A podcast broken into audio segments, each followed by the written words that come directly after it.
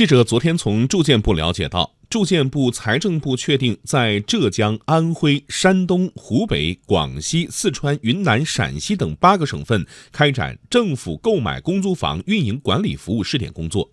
试点方案明确，试点地区要梳理现行属于政府职责范围、由财政支出安排的各类公租房运营管理内容。凡是适合市场化方式提供的公租房运营管理服务事项，可以通过政府购买服务方式实施。